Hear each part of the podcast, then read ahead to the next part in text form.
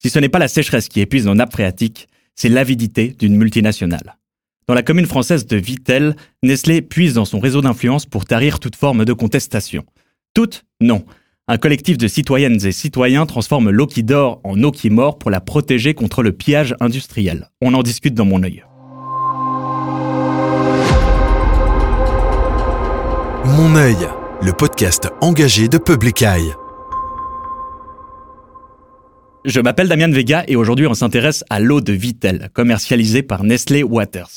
Face à la soif de profit de la multinationale, la résistance s'organise dans cette petite commune des Vosges pour que l'eau reste un bien commun.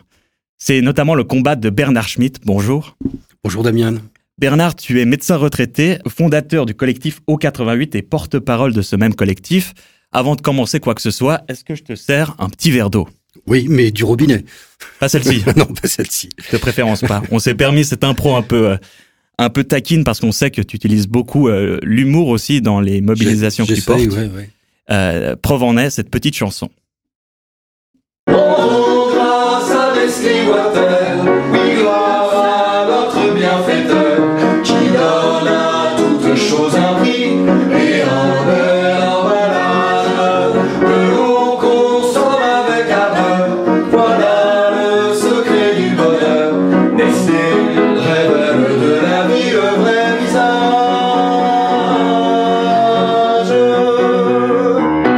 Alors cette chanson, tu l'as réalisée en famille avec ton épouse et ton fils parce qu'il faut le dire, ce combat que vous menez ensemble depuis six ans, vous le menez en famille. Est-ce que tu arrives à nous dire un peu comment tout ça a commencé? Bah, ça a commencé un peu par hasard. Enfin, pas par hasard, parce que je me suis marié à Vittel en 1975. Donc j'étais destiné à finir à la retraite à Vittel. Et euh, je pensais qu'on y mènerait une vie un peu contemplative et idyllique au plus près de la nature, parce que l'image, euh, pour moi, de Vittel était très positive. Et puis en fait, en arrivant et en nous inscrivant dans des associations à, à caractère euh, d'observation, les oiseaux, la nature, on m'a demandé si je voulais siéger à la commission locale de l'eau. Je découvre qu'il y a une commission locale de l'eau. C'est quoi exactement? Ça gère euh, les C'est un ressources en espèce eau de du parlement territoire? de l'eau, mais qui ne se constitue que quand il y a des problèmes d'eau. D'accord. D'accord? Donc on- entre nous, on dit la clé, Mhm. commission locale de l'eau. D'accord? Et euh, bah, il y a des, il y a pas des clés partout en France. Et là, on me dit, bah, il y a un problème d'eau à et ce Mhm. problème d'eau, c'est Nestlé. Mhm. Et là, je tombe de ma chaise, et euh, bah, je découvre qu'effectivement, Nestlé Water, c'est en train de d'assécher la nappe la plus profonde, ce qui est catastrophique pour l'avenir. hein. C'est l'eau, c'est la seule eau qu'on aura dans les années 50. Bah, moi, je serai plus là, mais ceux qui seront là. hein. Et euh, donc, on, on, on s'est mis en place dans un combat euh, contre Nestlé Waters. Moi, j'ai découvert euh, l'aspect multinational de, de cette structure. Et puis, euh, on, rapidement, on a compris aussi que dans le monde entier, elle agissait de la même façon. Alors, il n'y a pas que Nestlé, mais quand on a, entre guillemets, la chance d'avoir Nestlé chez soi, on la combat chez soi et on essaye de la combattre dans le monde. Je pourrais dire la même chose pour Danone, Coca-Cola, etc. Tu me disais en off que la situation était particulièrement préoccupante en ce moment. Euh, c'est quoi C'est les sécheresses? Alors ça, on l'a très très bien anticipé, bah, parce que d'abord, on est quand même un peu écolo depuis longtemps. hein. Les premiers écrits sur les sécheresses à venir, c'est Carson, une américaine qui est décédée aujourd'hui. Le printemps silencieux Voilà, dans les années 60, c'est absolument incroyable. Et puis ensuite, on est de la génération de Dumont, euh, candidat euh, écologiste à la présidentielle de 74, qui entame sa campagne avec un verre d'eau et en disant regardez cette ressource, on va en manquer d'ici la fin du siècle. Et il avait raison. Il avait raison. C'était pas la fin du siècle, c'était le début du siècle suivant, Mhm. mais c'est mais c'est pareil. Donc ça, nous, on a bien anticipé en, en tant qu'écologiste euh, euh, compétent, convaincu, euh, avec oui beaucoup de connaissances, beaucoup de lectures, que l'aspect climatique euh, était changé, allait changer, que c'était très insidieux. Mhm. Et puis c'est vrai qu'il y a eu un emballement depuis quatre ou cinq ans euh, avec des sécheresses euh, répétitives marquées. Et donc euh, on, on a on a tenu à, à ce combat pour l'eau parce que c'est le combat de l'avenir. Enfin, c'est banal, mais l'eau l'eau c'est la vie quoi, tout simplement. Mhm. hein. D'ailleurs notre slogan aujourd'hui c'est nous sommes l'eau qui se défend. Mhm, Hein, on n'oublie pas de quoi on est composé. mhm. Alors que dans le temps, on avait tendance à dire on défend l'eau comme si l'eau était extérieure. Aujourd'hui, nous sommes l'eau qui se défend. Et puis, ce qui était cocasse un peu, parce qu'il faut s'ouvrir aussi, c'est que la devise de Nestlé, c'était puiser sans épuiser. Et là, on avait sous nos yeux euh, une multinationale qui épuisait la nappe profonde, Mhm. la, la, la, la plus sublime pour l'avenir. Hein, et euh, Ne- Nestlé a eu l'autorisation finalement de, de, de se déporter sur les nappes plus superficielles pour essayer d'économiser la nappe profonde, Mhm. mais au bout de 30 ans. Nestlé prive le, le village de Vittel de sa propre eau, puisque pendant les jours de sécheresse, vous avez dû faire un pipeline pour prendre l'eau de visage Alors ils ont voulu faire un pipeline justement pour amener l'eau à la population. On a réussi à mettre ça en échec au bout de trois ans. Mhm. D'accord? Mais les pouvoirs publics avaient donné leur aval. Parce que ce que j'ai pas dit, mais qui, qui est sous-jacent tout le temps, c'est qu'en fait, Nestlé, globalement, fait tout avec l'accord de l'État. Mhm. Donc, euh, si des fois on est en colère, on est en colère contre Nestlé, mais on est aussi en colère contre l'État qui donne les autorisations. Mhm. Ce qui veut dire qu'il y a beaucoup de fongibilité entre les multinationales et les États. C'est vrai aussi en Suisse. hein. Ça, c'est particulièrement intéressant. C'est quoi les, les jeux d'influence de Nestlé dans la région? Ben, moi, je décris ça. Je dis, je dis c'est pas une multinationale, c'est une multicoloniale, en fait. Mhm. Hein Parce que partout où on est allé dans le monde, on a vu le même protocole de prise en main d'un territoire par la multinationale Nestlé. Je pense que si on s'était intéressé à une autre, on aurait vu la même chose. hein. Et globalement, quand euh, Nestlé arrive quelque part, il y a un processus de déculturation. Mhm. C'est vachement important, ça. On enlève tous les noms. Donc, pour préciser, pour mettre un peu de contexte, Nestlé est arrivé au début des années 2000 à Vittel, c'est ça? Oh, euh, Nestlé est arrivé un peu en sous-marin en 1969. D'accord. parce que Vittel a été la première ville euh, au monde où on a mis le- l'eau dans des bouteilles plastiques. Mhm. Ce qui a permis une expansion de, de l'eau minérale euh, dans les transports, etc. Enfin, un, un kilo d'eau dans une bouteille en verre, c'était 2 kilos. Aujourd'hui, un kilo d'eau dans une bouteille en plastique, c'est un kilo, quoi. Mhm. D'accord? Et c'est Air France qui avait demandé ça à Nestlé. Euh, la- L'industrie de, de, de Vittel n'avait pas les moyens de transformer l'usine en usine de plasturgie. Et donc Nestlé est venu en 69, a pris 30% du capital, a financé la plasturgie, et en 92 a racheté la totalité du, de- des deux usines, en l'occurrence celle de Vittel et celle de Contrexéville qui appartenait à Perrier. Et tu parlais de ce processus d'installation. Il s'est passé comment, notamment auprès des pouvoirs publics? Auprès des pouvoirs publics, euh, euh, nous, ce qu'on a vu, c'est que tous les préfets successifs qui sont arrivés ont tout fait pour favoriser la multinationale. Par exemple, la nappe dont on parlait au début, la nappe profonde qui est en voie d'épuisement. Cet épuisement est connu depuis les années 70. Mhm. On a une structure en France qui s'appelle le Bureau de recherche et de géologie minière, et qui, dès les années 70, dit attention, cette nappe euh, ne va pas bien. Eh bien, malgré tout, on va permettre à Nestlé de l'embouteiller, ce Mhm. qu'elle ne faisait pas auparavant. D'accord? Et on va assister de 70 à jusqu'à euh, 2009, mais il faut entendre ça, 2009, pour qu'on mette en place une commission locale de l'eau et qu'on pense résoudre le problème de cette nappe. Vous dénoncez beaucoup aussi au sein de votre collectif, c'est euh, parfois les conflits d'intérêts qui existent, euh, notamment au sein de cette commission locale de l'eau, avec euh, d'autres associations portées par Nestlé Waters. C'est vrai? Oui, alors mais c'est intrinsèquement vrai. Je veux dire, on a là une entreprise qui faisait pas mal d'emplois, hein, qui, qui a des retombées économiques importantes. Combien d'emplois aujourd'hui à Nestlé? Aujourd'hui, on est passé sous la barre des 600. Ouais. Et en 1975, il y avait 4500 salariés. Il faut se rendre compte de ce que c'est, quoi. Mhm. hein. Et en même temps, la production, du moins l'embouteillage, est, est passée de 400 millions de bouteilles à 1,5 milliard. Mhm. Donc on a changé de galaxie, mais bien sûr, dès qu'on fait des bénéfices, on peut automatiser, robotiser. Donc c'est ce processus-là qui est qui est en cours. Mais globalement, toute la sphère politique, la sphère médiatique, euh, euh, tous les gens se tiennent par la barbichette, quoi. Mhm. Les élus, ils dépendent de Nestlé, le budget de leur ville dépend de Nestlé. Mhm. Souvent, Nestlé recrute quelqu'un de leur famille pour le faire travailler à l'usine. Enfin, donc tout ça est entremêlé. C'est on n'arrive pas à dissocier tout ça.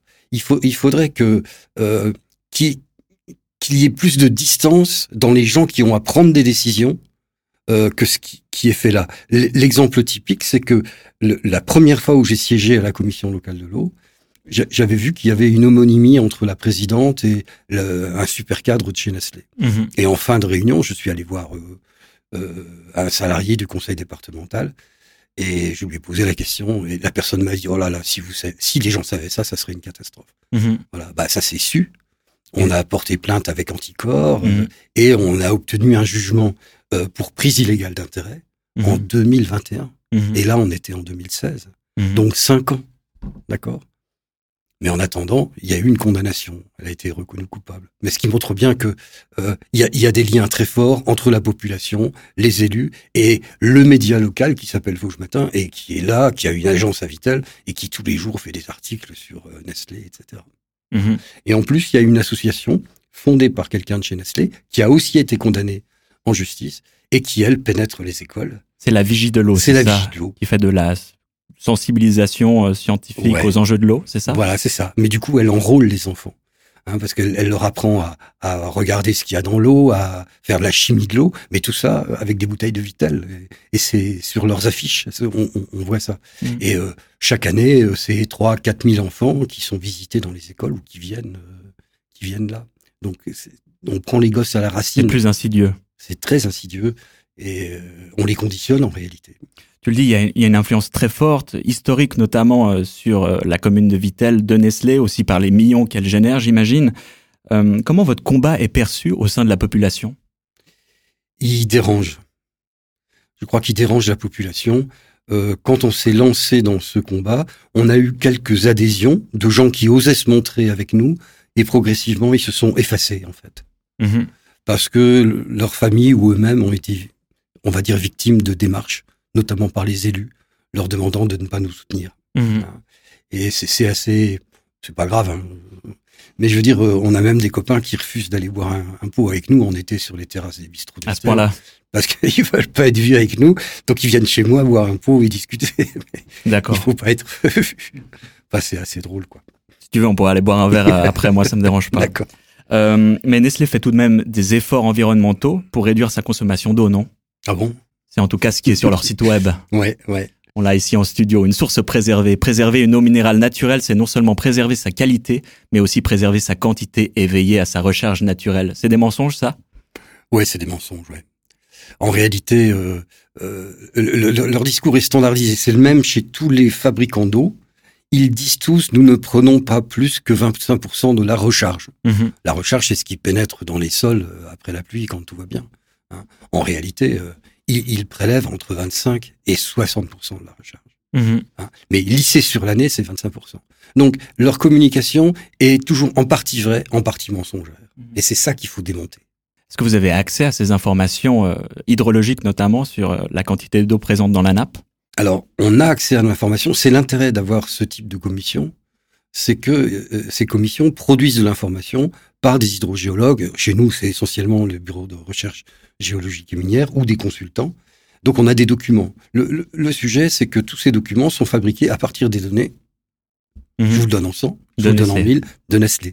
Puisque c'est Nestlé qui possède les piézomètres Mhm. hein, qui sont capables de mesurer la pression, donc le niveau des nappes, hein, et qui est chargé de transmettre ces données régulièrement à l'État. Mhm. L'État n'a pas les moyens de contrôler la véracité des déclarations.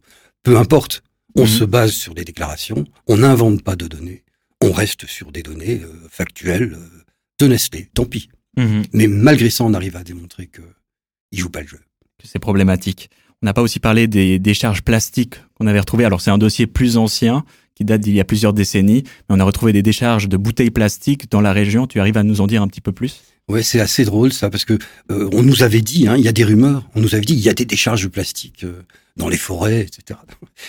on est parti à la recherche des décharges de plastique dans les forêts, en n'ayant pas compris que s'il y avait des décharges plastiques, elles étaient près des routes, Mhm. parce qu'il fallait que les camions amènent ça.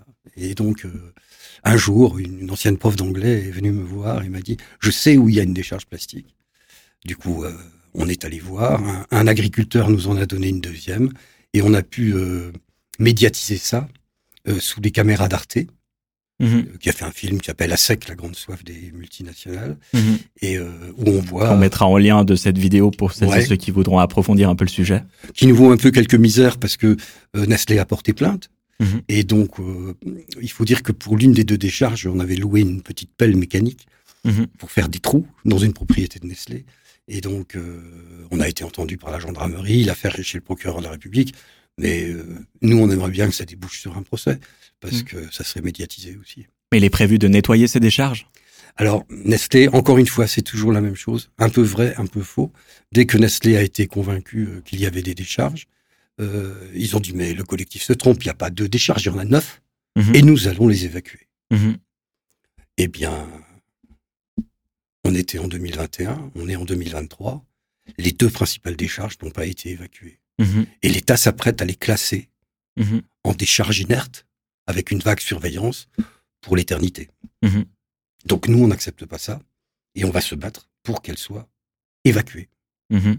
Vous êtes très très actif hein, sur euh, YouTube, Facebook, vous vous mobilisez beaucoup. Est-ce qu'il y a des moments forts dans ces luttes euh, que tu aimerais mentionner dans ce podcast? Ah, les moments forts, c'est quand même les rencontres avec d'autres euh, gens qui luttent. Mhm. Donc ça, ça a été un vrai choix.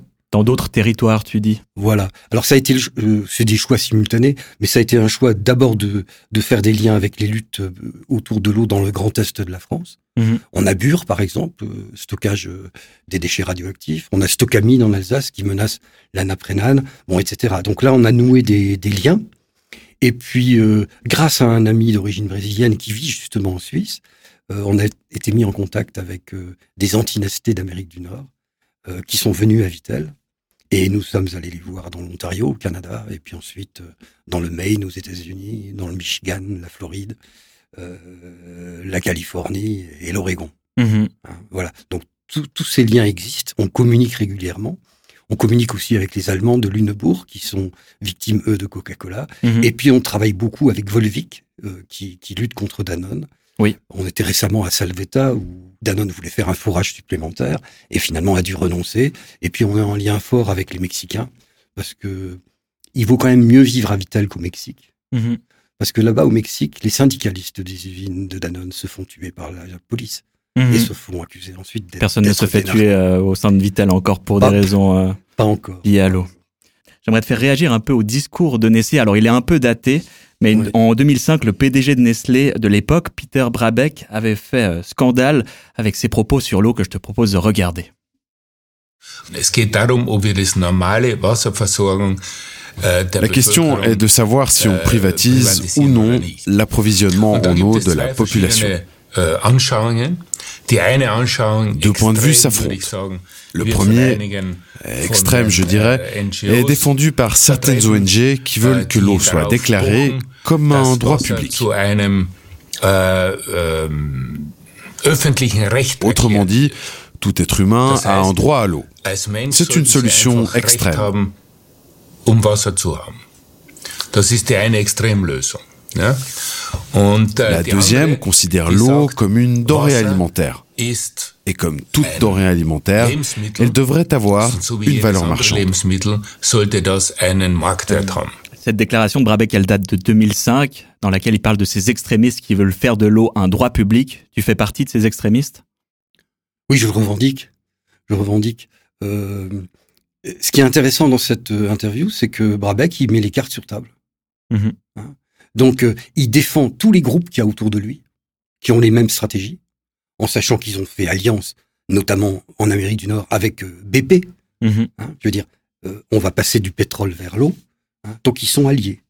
Et il leur dit où, là où il veut les amener. Lui, en tant qu'ancien dirigeant de Nestlé, Nestlé Monde, euh, agroalimentaire, dont l'eau, hein, et aujourd'hui en tant que président du Water Resources Group, qui associe les grandes multinationales de l'eau, euh, Pepsi, Coca, Danone, euh, Nestlé.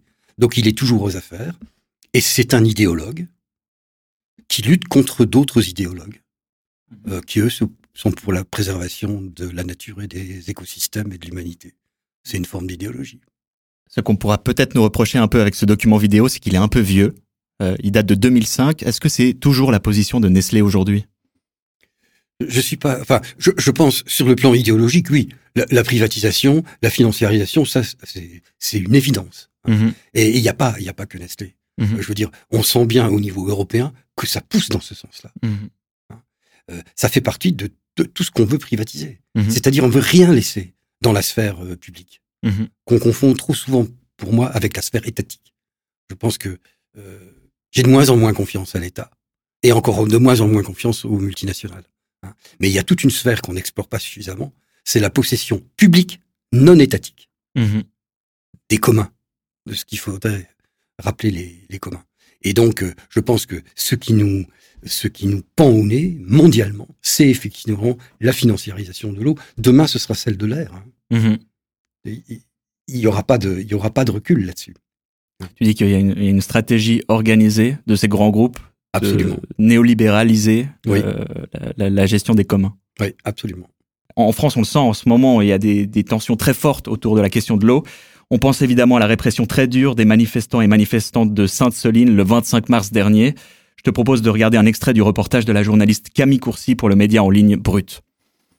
Euh, des forces de l'ordre qui commencent à être prises à partie. Il y a carrément des, militants qui vont au contact direct. Il y a même une voiture de police qui a, commencé à prendre feu. Deuxième voiture qui a pris feu. Les militants en fait essaient d'arriver jusqu'à la mairie de qui est encerclée par les forces de l'ordre. Ça, c'est quand même pas croyable. Comment t'expliques un tel climat de répression aujourd'hui en France? Est-ce que tu penses qu'on est à un moment charnière en matière de gestion de l'eau? Bah, Mon interprétation, elle est double et elle est la, suivante. Euh, en premier lieu, avec les bassines, on assiste au même mouvement de privatisation de l'eau que Nestlé, que Danone, etc., qui de fait possèdent les nappes souterraines. Mmh aujourd'hui, en France, en Suisse, je ne sais pas, mais je pense dans toute l'Europe, les eaux sont appropriables. Les eaux souterraines sont appropriables pour peu qu'on ait reçu un monopole d'exploitation à une certaine époque. Pour Vitel, tout ça, c'est le milieu du, du 19e siècle. D'accord? Sur Sainte-Soline, qu'est-ce qui se passe? C'est l'appropriation par 12 agriculteurs irrigants de ressources en eau qui devraient être prioritairement données à la population et secondairement aux écosystèmes hein, et un peu à l'agriculture. Les pratiques irrigantes sont catastrophiques pour les sols. D'accord? Donc mhm. c'est bien le mouvement de priorisation que le gouvernement français est en train d'accompagner. Ne pas sous-estimer de, lier les luttes. Et puis par ailleurs, le gouvernement français veut sortir de la production agricole. Ça, c'est vachement important. Euh, historiquement, euh, la construction de l'Europe, elle s'est faite avec l'Allemagne. L'Allemagne, les machines-outils, les bagnoles, et la France, euh, l'agriculture. Mhm. D'accord? Aujourd'hui, on va sortir de l'agriculture hein, pour avoir une agriculture productrice d'énergie, D'accord? Tu dis avec les biocarburants? Avec les biocarburants, avec la méthanisation, dont les Allemands sortent, mais nous on y rentre. D'accord? Et à Sainte-Soline, qu'est-ce qu'on fabrique? On fabrique pour l'essentiel du maïs, qu'on irrigue. Une partie va dans les méthaniseurs, l'autre partie part au Brésil pour nourrir du, du, cheptel bovin dans la forêt amazonienne dont on participe à la déforestation. Et ça revient ensuite chez nous sous forme de soja parce que nos, nos bétails qui sont aussi nourris avec du maïs, le maïs très peu, contient très peu de protéines. Donc on fait un, un complément alimentaire avec le soja. Mhm. D'accord? Et donc on va sortir progressivement de cette agriculture-là. Et c'est ce que ne voient pas trop les paysans chez nous de la FNSEA, qui est le syndicat euh, dogmatique, euh, euh, très, qui a des pratiques agricoles catastrophiques. Quoi. Comment tu vois le futur? Plus de manifestations, plus de privatisation, plus de sécheresse? Alors, je, pense que je suis en Suisse, c'est un pays quand même un peu plus démocratique et plus calme que la France. Je pense que la, France est en train de montrer un exemple en Europe où je, pense qu'on est au bout de nos systèmes démocratiques représentatifs et que les gouvernements n'arrivent plus à tenir les populations autrement que par la violence. Et euh, euh, je pense que cette répression va se renforcer. D'accord? Et on voit bien ce qui se passe de, façon un peu inexorable. Prenons la date de l'élection de Sarkozy euh, et des quinquennats qui ont suivi de Sarkozy, Hollande et, Macron, qui est euh, culminant actuellement. Euh, on est dans une militarisation des forces de l'ordre, une répression absolument sans nom, mais sans quoi les modèles que tienne la France ne pourraient pas tenir. Donc je pense qu'on va vers un accroissement des révoltes et vers un accroissement de la répression. Pour terminer ce podcast sur une note quand même un peu euh, optimiste, est-ce que tu as quand même une lueur d'espoir ou un appel à faire pour les gens qui voudraient se mobiliser avec vous? Moi, je, je pense que on est tenu d'agir. Quels qu'en soient les résultats, on est tenu d'agir. D'accord? Moi, je pourrais pas me regarder dans la glace si j'agissais pas, sans savoir effectivement quel résultat on obtiendra. La petite lueur d'espoir que j'ai, c'est que on a travaillé et on est allé à Sainte-Soline avec une délégation internationale de gens originaires du Chili, de Colombie, du Mali, etc. Et euh, euh, l'ami colombien me disait euh, c'est super, vous avez les rapports du GIEC maintenant, donc vous savez tout. mais vous êtes au courant. Vous êtes au courant, donc vous pouvez agir. Mais ça fait cinq siècles qu'on vous dit ce que le GIEC, le GIEC est en train de vous dire, d'accord? Et pourquoi vous nous avez pas écoutés? Et il me disait en complément, il disait, mais ce qui me donne de l'espoir, c'est lui qui me donne de l'espoir, c'est que maintenant vous allez souffrir. Je crois que c'est vrai. Et qu'on va peut-être enfin pouvoir travailler ensemble. Eh bien, on va se laisser sur ces mots. Merci beaucoup Bernard Schmidt d'être venu. Comme d'habitude, c'était passionnant. J'en réfère au documentaire d'Arte si nos auditeurs et auditrices veulent en savoir plus sur les causes de l'eau, les enjeux de l'eau en France et ailleurs. Merci. Merci beaucoup de, m'avoir permis de, de m'exprimer euh, à Public Eye. Et merci à vous pour votre écoute. Euh, comme d'habitude, les références sont en description de cet épisode. Si vous avez trouvé le sujet aussi passionnant que moi, comme d'habitude, le meilleur moyen de soutenir la chaîne, c'est de partager son contenu auprès de vos proches. Merci à vous, c'était Mon œil, le podcast engagé de Public Eye qui regarde là où les multinationales voudraient qu'on détourne le regard. À bientôt. Mon œil, le podcast engagé de Public Eye.